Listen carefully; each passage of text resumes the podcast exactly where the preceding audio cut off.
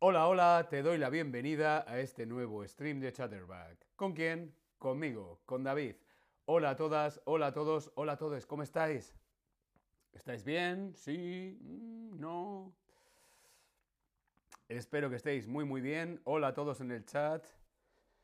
Tobías, Yosemite, Remy, Nayera, Elizabeth,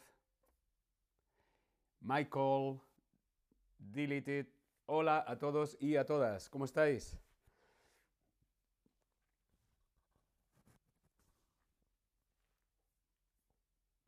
Bueno, espero que estéis muy muy bien. Vamos a comenzar, vamos a comenzar con nuestro stream. Preguntas y respuestas.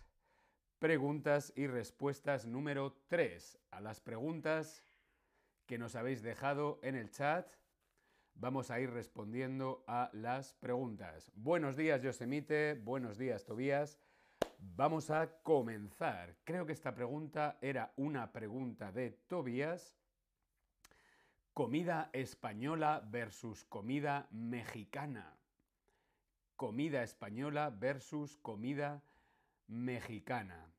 Bien, la pregunta de Tobías era si la comida española era parecida o similar a la comida, a la comida eh, mexicana. Tengo una pregunta. ¿Has comido alguna vez, has comido alguna vez comida española o en un restaurante español? Sí, no, mm, no lo sé. Respondemos en el Tab Lesson. ¿Has comido alguna vez comida española? Sí, no, no lo sé. Yo quiero saber si tú has comido alguna vez comida española. Bien, veo que la mayoría sí habéis probado la comida española o habéis ido alguna vez a algún restaurante español. Tengo entonces otra pregunta. ¿Era esa comida picante? Sí, era picante. No, mm, no lo sé. La comida española que has probado, la comida española que has comido en ese restaurante español de tu ciudad, ¿era comida picante? ¿Era spicy o no? Mm, alguno dice que sí, otro dice que no. Mm. La comida mexicana es muy, muy, muy picante la comida mexicana normalmente, tradicionalmente, es muy, muy, muy picante. Como vemos en la fotografía, la comida mexicana utilizan mucho el chile, que es muy picante. Tabasco, chile, es una comida muy picante. Sin embargo, sin embargo, la comida española pertenece a la dieta mediterránea. Eh, la comida española no es tan picante. La comida española puede ser picante, sí, pero no es tan, tan, tan picante como la comida mexicana. Lo más picante de la comida española normalmente es el ajo, el garlic, el ajo. Sí, me voy a quitar las gafas. Eh, lo más picante de la comida española suele ser el ajo. Por lo tanto, mm, no es lo mismo. La comida mexicana es comida mexicana, la comida española es comida española. Pueden tener cosas parecidas, pero son comidas diferentes. Si estás en un restaurante español en tu ciudad y la comida es muy picante, no es española. Bien, Vamos ahora con otra pregunta, creo que era de Elizabeth, y era una pregunta sobre las tapas. Las tapas. Mmm, qué delicia las tapas. Este plato tradicional español. Las tapas. La pregunta de Elizabeth era, ¿las tapas son caras en España? ¿Son caras las tapas? Bien, las tapas las tapas en España eh, tradicionalmente son gratis. Sí, son gratis. Tú te pides una cerveza y recibes una tapa gratis, una tapa de paella. Tú te pides un vino y recibes una tapa de croqueta. ¿Sí? Las tapas en España tradicionalmente son gratuitas. ¿Bien? Ahora, ojo, ¿qué son las tapas? Una cosa son las tapas y otra cosa son las raciones. Las tapas son pequeñas, es un plato pequeño. La ración es el mismo plato, pero grande. Como vemos aquí en la fotografía, tenemos pulpo, tenemos una tapa de pulpo y tenemos una ración de pulpo. Bien, la tapa es el plato pequeño, ¿sí? Simplemente es un bocado normalmente. Las tapas versus las raciones. Las tapas son gratis, las raciones no son gratis. ¿Bien? Os voy a dejar en el chat un link a un stream mío que hice sobre las tapas. Os lo dejo ahí en el chat para que lo veáis luego. Aquí podéis aprender más cosas sobre las tapas. Pero sí, las tapas en España tradicionalmente, tradicionalmente son gratuitas. ¿Bien? ¿Sí? ¿No? ¿Has probado alguna vez las tapas? Mm. Las tapas pueden ser cualquier cosa. Tapa de paella, tapa de queso, tapa de croquetas, tapa de pulpo. ¿Bien? Vamos a continuar con vuestras preguntas. Y esta pregunta es muy curiosa. ¿Cuáles son las palabras más difíciles de pronunciar? Vamos con pronunciación. ¿Cuáles son las palabras más difíciles de pronunciar en español? He hecho un top 5 de las palabras más difíciles de pronunciar. Vamos con la primera palabra más difícil de pronunciar es esta. ¿Es este músculo de aquí? Sí, es un músculo y se llama el esternocleidomastoideo. Esternocleidomastoideo. Este músculo es una de las palabras más difíciles de pronunciar. Venga, te animo a que lo hagas conmigo, primero yo y luego tú. Esternocleidomastoideo. Esternocleidomastoideo. Es muy difícil. Esterno. Esternocleidomastoideo. Esternocleidomastoideo. Esta palabra es muy complicada. Esternocleidomastoideo. Vamos con otra palabra, la segunda palabra más difícil de pronunciar en español. Y es esta, sí, el médico de los oídos, el médico de la nariz y de la garganta. Se llama en español, este médico es el otorrinolaringólogo. Otorrinolaringólogo. Otorrinolaringólogo. Otorrinolaringólogo. Venga, primero yo y luego tú. Otorrinolaringólogo.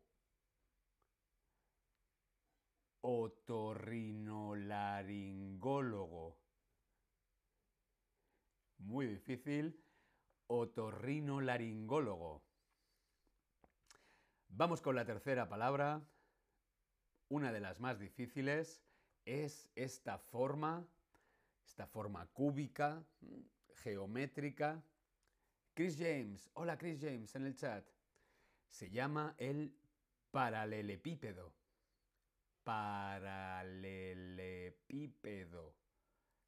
paralelepípedo, paralelepípedo, paralelepípedo, paralelepípedo. Muy difícil, paralelepípedo. Vamos con otra palabra difícil de pronunciar y son estos animales que se reproducen por huevos. Ovovivíparo. Ovovivíparo. Ovovivíparo. Ovovivíparo. Ovovivíparo. Ovovivíparo. Sí, las serpientes son ovovivíparas. Vamos con la última palabra difícil de pronunciar. Sería esto que tenemos cuando somos pequeños, que vemos el caleidoscopio. Caleidoscopio. Esta es más fácil. Caleidoscopio. Caleidoscopio. Caleidoscopio. Muy, muy bien, caleidoscopio. Vamos a repasar las cinco palabras más difíciles. Tenemos esternocleidomastoideo, esternocleidomastoideo, otorrinolaringólogo, otorrinolaringólogo, paralelepípedo, paralelepípedo, ovovivíparo, ovovivíparo, caleidoscopio. Caleidoscopio. Muy, muy bien. Hemos practicado un poquito la pronunciación. Estas palabras son muy, muy difíciles también para los que el español es nuestra lengua materna. Vamos a continuar con pronunciación. Nos dejaba un usuario la pregunta de las diferencias entre la V y la B, la letra V y la letra B. ¿Se pronuncian igual? ¿No se pronuncian igual? Mm, diferencias entre V y B. Vamos a estar muy atentos a ver si suena igual o no. V. Vaca.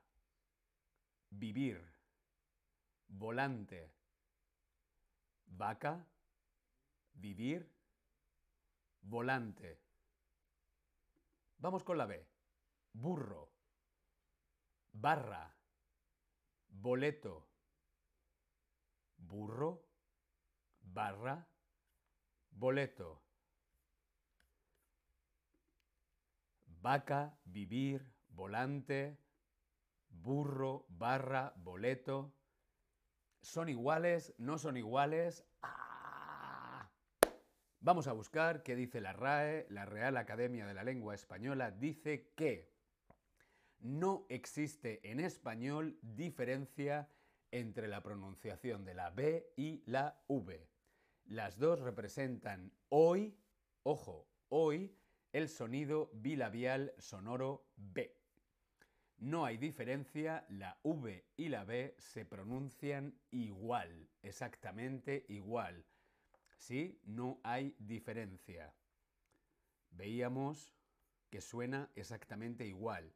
Vaca, vivir, volante, burro, barra, boleto. Bien, no hay diferencia. Entonces, ¿cómo las reconocemos? ¿Cuándo sabemos que es con V o cuándo sabemos que es con V? Bien, pues te voy a dar unos consejos prácticos para diferenciar la V o la B, sobre todo a la hora de escribir. ¿Sí? Eh, primero, hay una pequeña, pequeña, pequeña diferencia y es que la V es más como mi nombre, David, David, David. Y la B es más como una P. Pa, pa, pa, pa. Burro. Ba, ba, ba. Más labial. Pero es una diferencia muy, muy, muy, muy, muy, muy, muy, muy pequeña. ¿Sí? En realidad en español la V y la B suenan exactamente igual. Consejos. Vemos aquí, se escribe, se escribe siempre con la letra B, B de burro, con la letra B, se escribe siempre antes de L o R. Blanco, blusa, brazo, descubrimiento. Letra B siempre, siempre, siempre antes de la letra L o la letra R. Blanco, BL, con B. Blanco. Blusa, BL, con B. Blusa. Brazo, BR, con B. Brazo. ¿Sí? También se escribe siempre, siempre, siempre con B en la terminación del imperfecto. Sí, el imperfecto, el tiempo verbal, estudiaba, viajaba, cantaba, aba, aban, aba, siempre con B. ¿Bien? Estudiaba, cantaba, soñaba. ¿Sí? Y también se escribe siempre, siempre, siempre con B los verbos que terminan en ir. Abrir, descubrir, recibir. Estos verbos siempre se escriben con B. ¿Hay alguna excepción? Sí. Hervir, vivir, servir, pero bueno, esta regla espero que os ayude un poquito para saber diferenciar cuándo se escribe con B y cuándo se escribe con V. ¿Bien? Vamos a continuar con vuestras preguntas. Si tenéis alguna pregunta más, lo podéis dejar en el chat. Si no se pueden responder hoy, las responderemos el próximo día. Habrá un preguntas y respuestas número 4, seguro. Vamos a continuar con vuestras preguntas.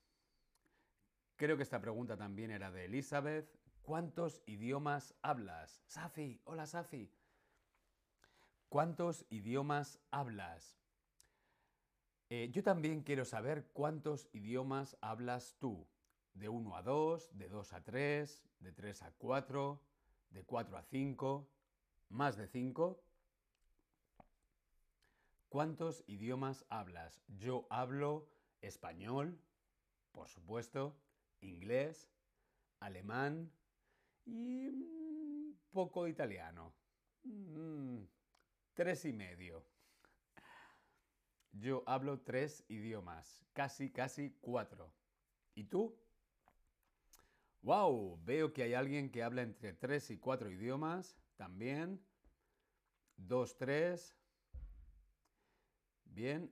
¿Alguien habla más de cinco idiomas? ¡Wow! ¿Hablas más de cinco idiomas?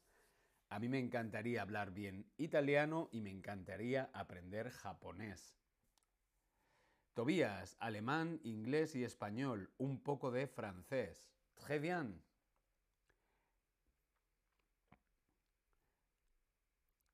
Podéis dejar los idiomas que habláis en el chat mientras continuamos con nuestras preguntas y respuestas.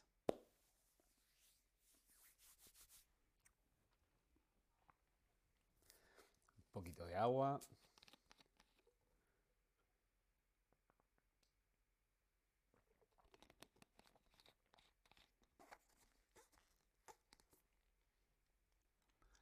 Vamos allá. Creo que esta pregunta también era de Elizabeth y es ¿cuáles son tus museos favoritos? ¿Cuáles son tus museos favoritos y qué museo te gustaría descubrir? Elizabeth quiere saber cuáles son mis museos favoritos y qué museo me queda por descubrir, por conocer. Mi primer museo favorito es este, Sí, está en mi ciudad, está en Madrid y es el Museo del Prado. El Museo del Prado en Madrid es un museo en el que principalmente se puede encontrar pintura internacional. Cronológicamente va más o menos desde la pintura románica del siglo XII hasta los primeros años del siglo XX. El Prado es una pinacoteca, es un museo de pintura increíble, de gran valor histórico. el Museo del Prado. Velázquez, Tiziano, Goya, Rubens, Rembrandt, son algunos de los pintores que podéis encontrar en el Museo del Prado. Sí, es uno de mis museos favoritos, el Museo del Prado en Madrid. ¿Y tú lo conoces? ¿Has estado alguna vez en Madrid? Si vas a Madrid no te puedes perder el Museo del Prado. Otro museo favorito es este. Está en París y es el Museo de Orsay. Hmm. Este es otro de mis museos favoritos, el Museo de Orsay en París. Es un museo también de pintura, principalmente, una pinacoteca de pintura realista, impresionista y post-impresionista. A mí lo que más me gusta de este museo, del Museo d'Orsay, es la pintura impresionista. Eh, Van Gogh, Degas, Monet, Renoir, toda la pintura impresionista francesa me parece alucinante. La primera vez que estuve en el Museo de Orsay y vi un Toulouse-Lautrec, se me caían las lágrimas. Oh, Degas, Monet, mm, los nenúfares. Mm. Este museo es un museo increíble. Si vas a París, no te puedes perder el Museo de Orsay. Y ahora un museo en el que no he estado nunca y me gustaría ir, me gustaría mucho ir, y es este museo, el Gran Museo Egipcio en Giza, en el Cairo. Este museo se inaugura, este museo se abre, creo, este año 2023 y está íntegramente dotado de colecciones del antiguo Egipto.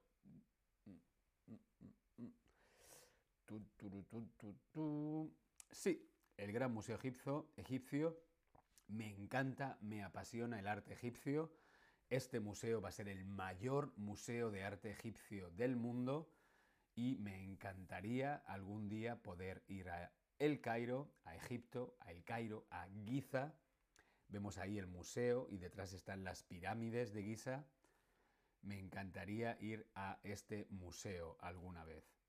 Safi dice, se inauguró hace poco en 2022. Ah, no sabía que estaba abierto, pensaba que seguía cerrado. Mm, ¿Has estado? ¿Lo conoces, Safi? Tobías nos dice en el chat, he estado en un hermoso museo en París. ¿Cuál? ¿Recuerdas el nombre? Safi nos propone una pregunta. Safi, me apunto la pregunta para el próximo día, que sería la diferencia entre la tilde y el acento, porque como ves tenemos muchísimas preguntas. Ah, Safi, soy egipcia. ¡Qué maravilla! Ah, pues gracias por la información. Ya sabemos que el Gran Museo Egipcio está abierto ya. Me encantaría ir a el Gran Museo Egipcio. Es un sueño.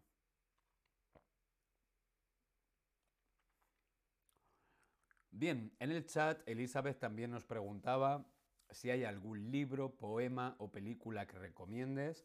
Voy a hacer varios streams hablando sobre poesía y cine.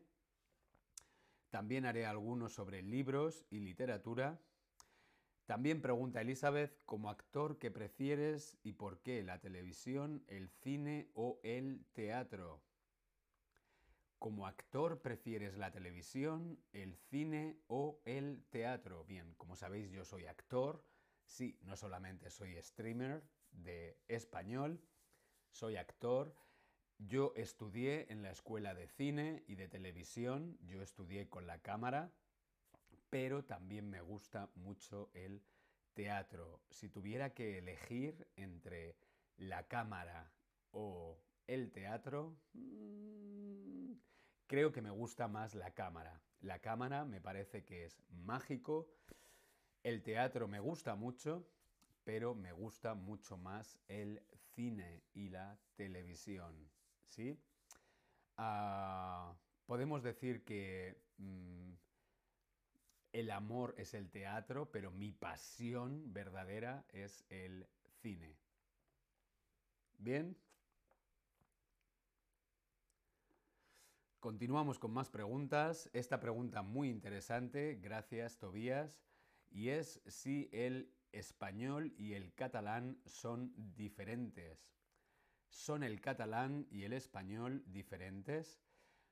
Bien, ambas, ambos idiomas, ambas lenguas, el castellano y el catalán, el español y el catalán, son lenguas romances occidentales, provienen del latín, eh, pero vienen de ramas diferentes. El castellano viene de la rama ibero-romance, de la península ibérica, mientras que el catalán viene del francés. ¿Sí? Hay una pequeña, una pequeña diferencia. No son, eh, no son iguales, son dos idiomas, dos lenguas diferentes. ¿Se parecen? Mm, se parece igual que el español y el francés, que el español y el italiano, eh, el español y el catalán. Eh, son dos idiomas diferentes, parecidos, mm, suenan parecido, bueno, es igual el español y el francés, bueno, vienen de la misma raíz, ¿no? Son lenguas romances. El catalán es una lengua romance que se habla por unos 10 millones de personas aproximadamente, incluyendo hablantes no nativos. Se habla en Cataluña, vemos aquí el mapa, en color verde. Se habla en Cataluña, en Baleares, en Andorra, en una parte de Aragón, en el Rosellón, en la ciudad sarda de Alguer, así como en la comunidad valenciana y en la región murciana del Carche. En esta zona, en la comunidad valenciana, el catalán recibe el nombre de valenciano. Bien, el catalán se habla en todas estas partes de España de color verde, principalmente Cataluña, Valencia y Baleares. Os voy a dejar también el link a un chat donde a un chat, a un stream donde hablamos, donde yo hablo de las diferencias en España entre idiomas y dialectos, ¿sí? Lenguas y dialectos. Aquí tenéis este stream, lo podéis ver luego, ahora no, luego, sobre los idiomas y los dialectos en España, ¿sí? Así que no, el español y el catalán no son lo mismo. ¿Es fácil entender? Mm, a mí me resulta fácil de entender catalán, pero no es el mismo idioma. ¿Sí? No es un dialecto. Bien, Tobías, ¿sí? ¿No?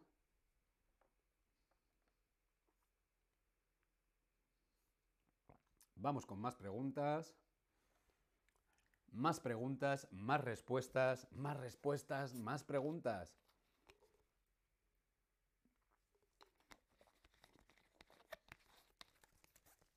Vamos allá. Creo que también era Tobías que preguntaba. En Europa se come a las 12. En Europa se come a las 12. ¿Por qué los españoles comen entre las 13 y las 15 horas? ¿Por qué los españoles comemos entre la 1 y las 3 de la tarde? La pregunta es, ¿por qué en España se come tan tarde? En Londres, en París, en Berlín, en Ámsterdam, normalmente se come sobre las 12 del mediodía. En España mm, no comemos antes de la una, una o dos horas más tarde. ¿Por qué? ¿Por qué se come más tarde en España? Bien, es cierto que el primer alimento, el desayuno, se come igual, sí, sobre las 7, 8, 9 de la mañana, igual que en el resto de Europa. Pero, pero, para la mala suerte de los turistas, la comida en España no se hace hasta las dos y media, aproximadamente las 14.30, y la cena siempre después de las 21 horas, siempre después de las 9 de la noche. La comida a las 14.30, a las 2 y media, la cena después de las 9. Lo cierto es que, bueno, pues en realidad no somos diferentes al resto de Europa. Lo que es diferente son los relojes. Sí, los relojes. ¿Por qué? Porque en el momento en el que el Sol está más alto en el cielo, es decir, a las 12, al mediodía, en España los relojes marcan las 13.30. ¿Por qué? Por los cambios de hora, etcétera, etcétera, política, que no voy a meterme ahora a hablar de ello, pero sí, cuando en Europa son las 12 y el sol está más alto, sí, en España es la una y media. Bien, España no debería tener la misma hora que Berlín, por ejemplo. Sí, Berlín y Madrid tienen la misma hora. Madrid debería tener una hora menos. Madrid debería estar con la hora de Inglaterra, con la hora de Londres. ¿Sí? Es un tema de hora. Normalmente comemos cuando el sol está más alto. ¿Sí? ¿Tiene sentido? ¿No? Gracias. Vale, veo que lo hemos pillado. Estupendo. Vamos a continuar. Safi, David, tu acento es muy claro. ¿Tú hablas así porque somos estudiantes o es tu verdadero acento? Eh, este es mi acento. Este es mi acento. Yo hablo así. Es verdad que cuando estoy en los streams hablo de una forma mucho más clara, con más energía, ¿sí? Con más... Normalmente en mi vida real no hablo así, hablo más rápido. Yo puedo hablar muchísimo más rápido. Si me dejáis, yo hablo rapidísimo, pero entonces no os vais a enterar de nada. Sí, hablo más lento en los streams, pero sí, es mi acento. Gracias, Safi, por tu feedback. Vamos a continuar con un tema un poco delicado, con un tema un poco especial, creo que también lo proponía Tobias, y es España y el colonialismo. Este tema es un tema muy interesante y es que España, España era dueño de casi todo el mundo. Vemos en el mapa las partes de colores, en rojo, en verde, en rosa, ¿eh? eran partes que pertenecían a España. Sí, la mayor parte de Norteamérica, de Suramérica, gran parte de África, Italia, Países Bajos, mm, Europa, Sí, España en un periodo fue dueña de casi todo el mundo, más o menos entre los siglos XVI y Eh, mm, siglo XIX, XX, ¿vale? Eh, España tenía muchas colonias. Eso se llamaba el Imperio Español. Eh, fue el conjunto de territorios españoles gobernados por España. El imperio español, vemos aquí, alcanzó los 20 millones de kilómetros cuadrados. Era casi la séptima parte de la superficie del planeta a finales del siglo XVIII.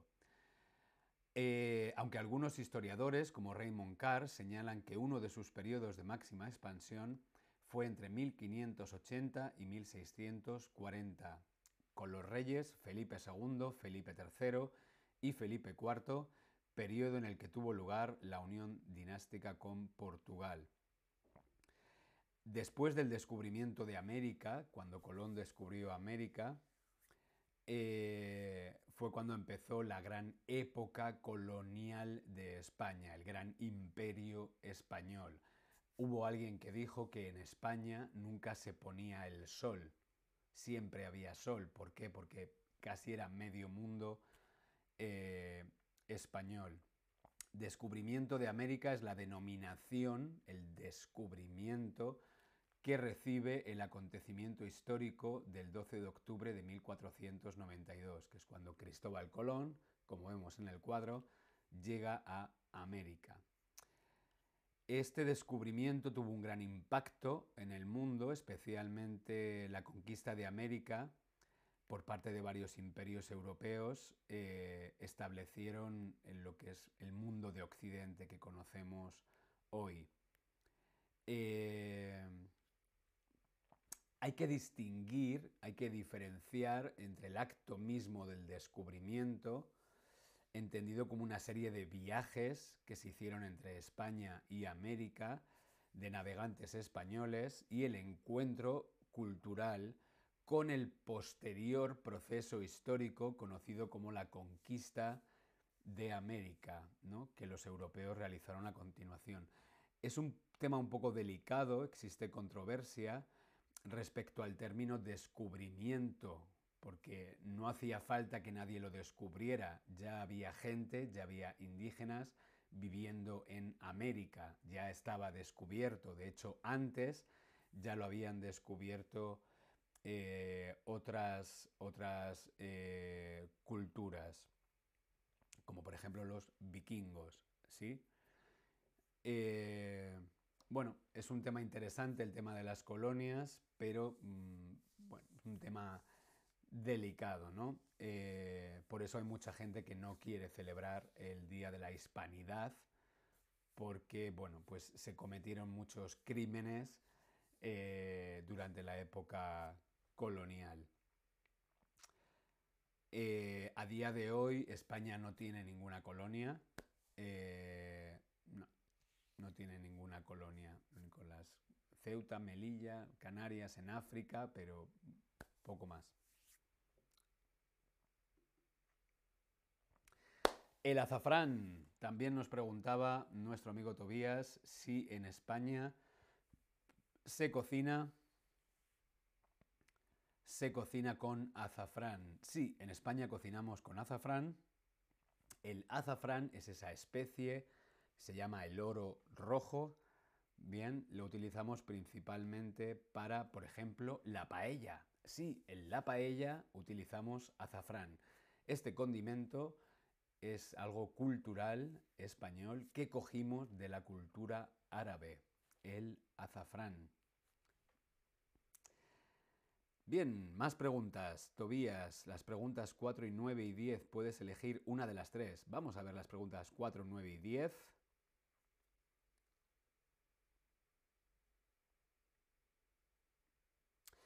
¿Por qué España es un destino turístico? Vamos a ver, la voy a poner en un slide. Nos pregunta Tobías, ¿por qué España es un destino turístico tan popular con 58 millones de turistas al año? Mm, no sabía esta cantidad. ¿Por qué España es un destino popular? Mm, te voy a dar tres motivos. Uno, el sol, el clima, muy buen clima. Dos, la comida, mm, está muy buena la comida. Tres, los españoles somos muy simpáticos. No lo sé, creo que, es, eh, puede ser, sí, por eso, quizá, por, por el sol, la comida y la gente. Vamos a ver alguna pregunta más.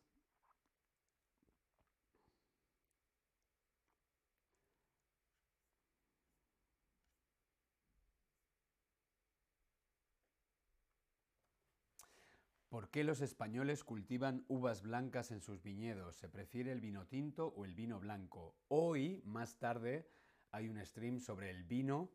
Espero responder a esa pregunta en ese stream. Más tarde, a ver exactamente a qué hora. Exactamente a qué hora. Ah, en media hora. El siguiente stream vamos a hablar del vino. Si te interesa el tema del vino, vino blanco, vino tinto, quédate porque va a ser un tema muy interesante. Safi, o sea que los turistas son más de la población de todo el país. Puede ser. Eh, bueno, España, vamos a ver, vamos a buscar datos en Google. ¿Cuántos habitantes tiene España?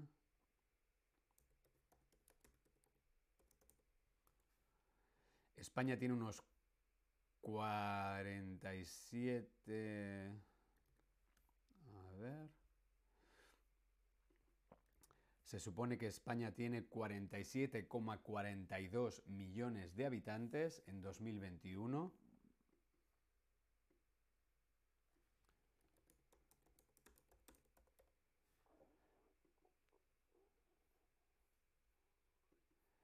¡Wow! Son muchos más, ¿eh? Son muchos más. Los turistas, o sea, españoles 47,42, turistas. Turistas tenemos 71 millones de turistas. Casi, casi el doble, sí. 71 millones de turistas.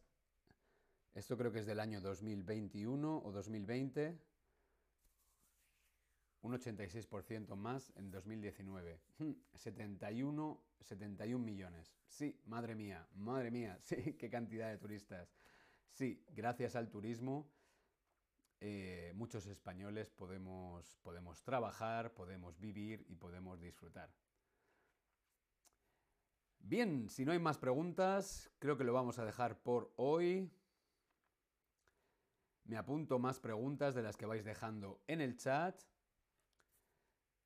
Ya sabéis cómo funciona. Escribes tu pregunta en el chat, yo la preparo y el próximo día lo eh, resolvemos y hacemos las respuestas. Preguntas y respuestas. Si tienes preguntas, las puedes escribir en el chat o en el próximo stream Preguntas y Respuestas 4. Safi nos cuenta, quiero ser guía turística aquí en Egipto. Mmm, qué trabajo tan bonito. Se habla mucho, ¿eh? Como yo, que estoy todo el día hablando, tienes que cuidar la voz, pero es un trabajo muy bonito porque es una forma de enseñar lo que más te gusta de tu país, eh, de compartir. Sí, creo que es una forma muy bonita de compartir cultura, conocimientos y el amor por tu país. Creo que es un trabajo muy bonito el de guía turístico. Muy duro, muchas horas, hay que hablar mucho, pero es un trabajo apasionante. Así que mucho ánimo, Safi. Creo que puede ser una guía española estupenda. Muy bien, yo me despido, nos vemos en el próximo stream. Luego hablamos de vino, vino, quédate que vamos a hablar de vino. Nos vemos en el próximo stream. Hasta luego, gracias.